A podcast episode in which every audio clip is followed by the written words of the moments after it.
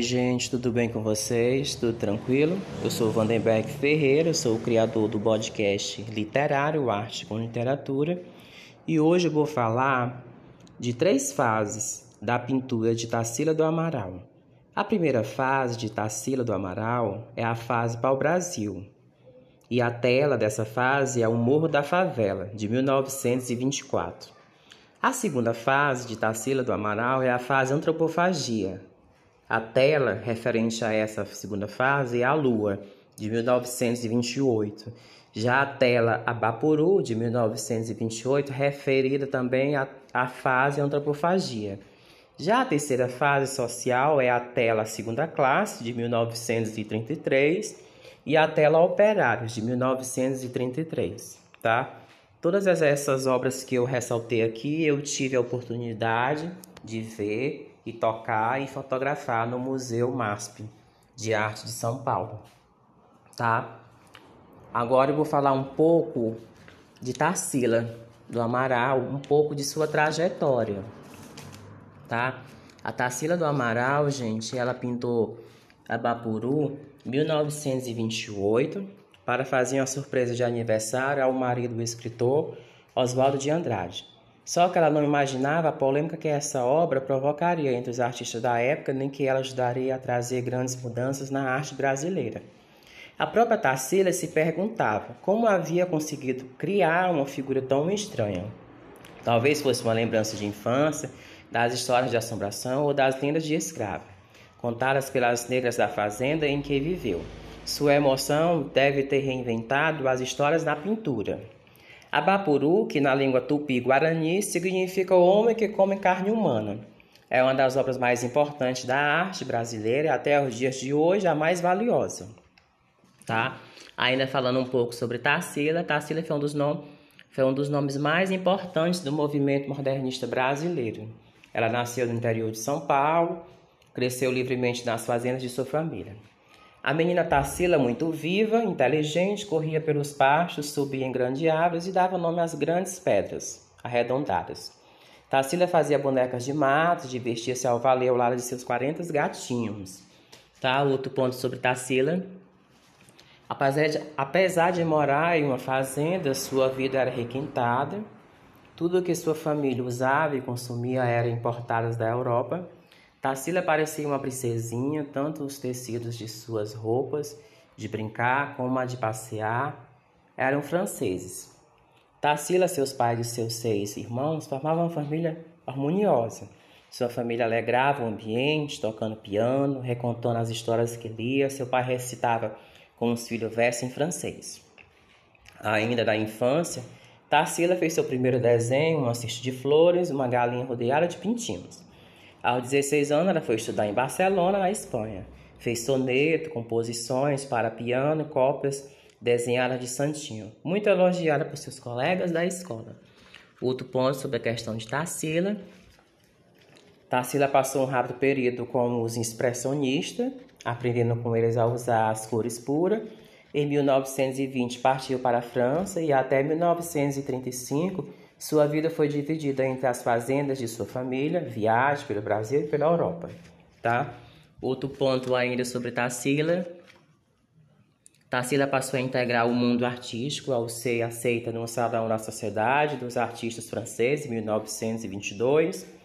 Tarsila chegou em junho, quatro meses após a Semana de Arte Moderna, um acontecimento cultural de que participaram vários artistas intelectuais. Apesar de não ter não ter conhecido o evento, ou seja, não ter participado desse evento, Tarsila já conhecia as ideias que foram ali apresentadas e concordava com elas.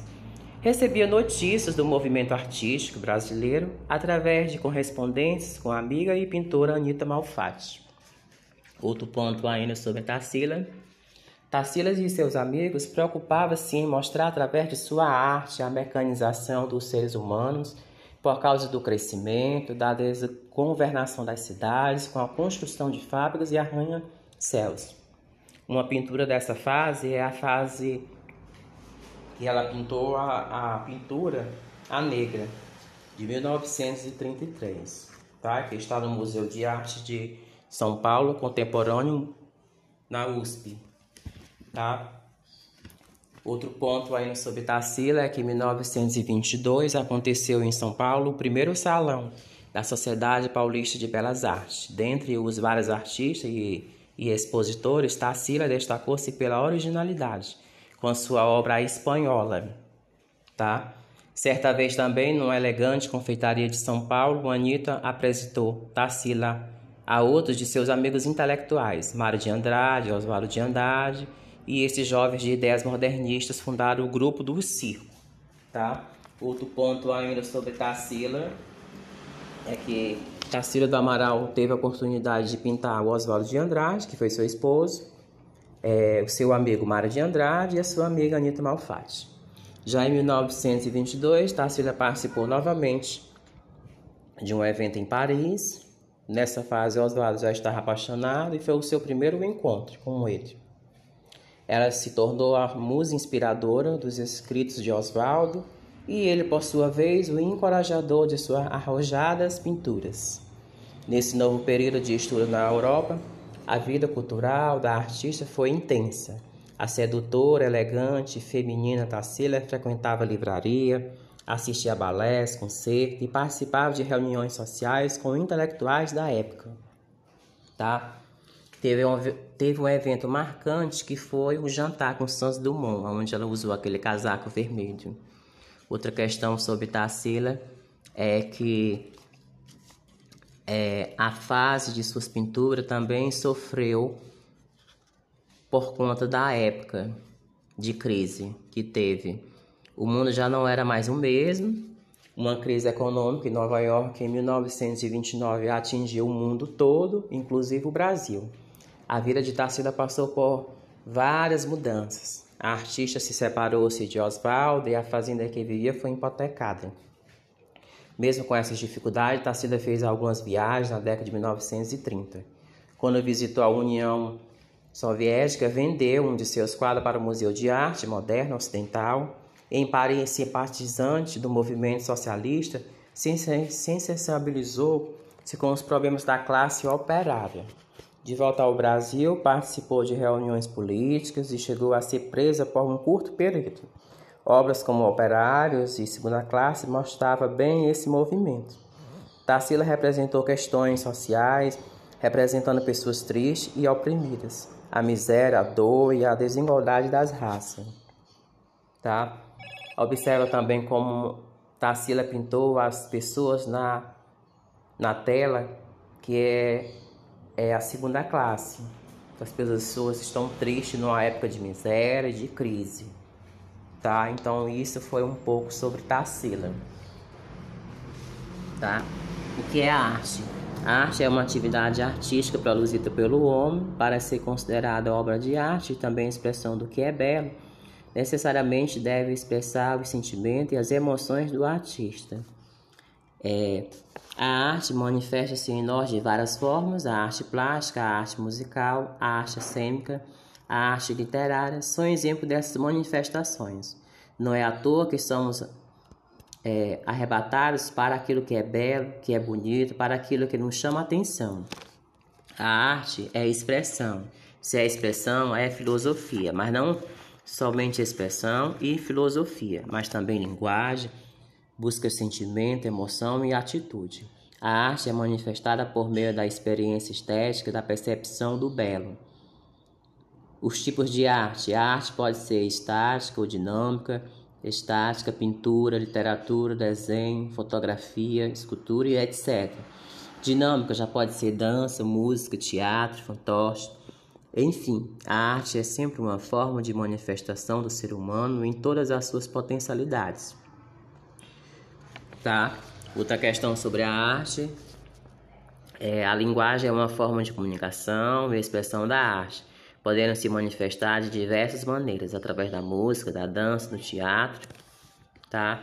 A música vai mais além, ela está em todos os cantos e lugares como linguagem e aproxima as pessoas. A arte literária, a poesia como expressão do sentir, também expressa em palavras o que a mente e o coração quer dizer. É uma forma de sair do nosso mundo individual subjetivo e nos colocar à disposição do olhar crítico do outro.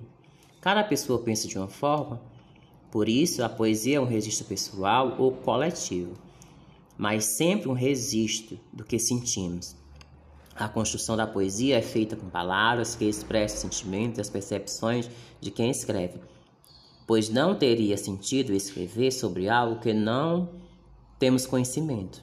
A forma em que nos colocamos a palavra a um papel é que nos faz chegar a qualquer pessoa com algo novo. Muitas vezes lemos coisas que em determinado momento da vida não faz sentido, não entendemos. Em outro momento, com um olhar com um olhar diferente, passamos a entender com mais clareza o que antes não havíamos per percebido pelos sentidos. Ou seja, o poeta cria e no ato da criação sempre há o desejo de ser entendido por suas palavras. Ou seja, o poeta sempre é o louco, sempre, está em devaneio em suas criações. Então, essas foram as dicas.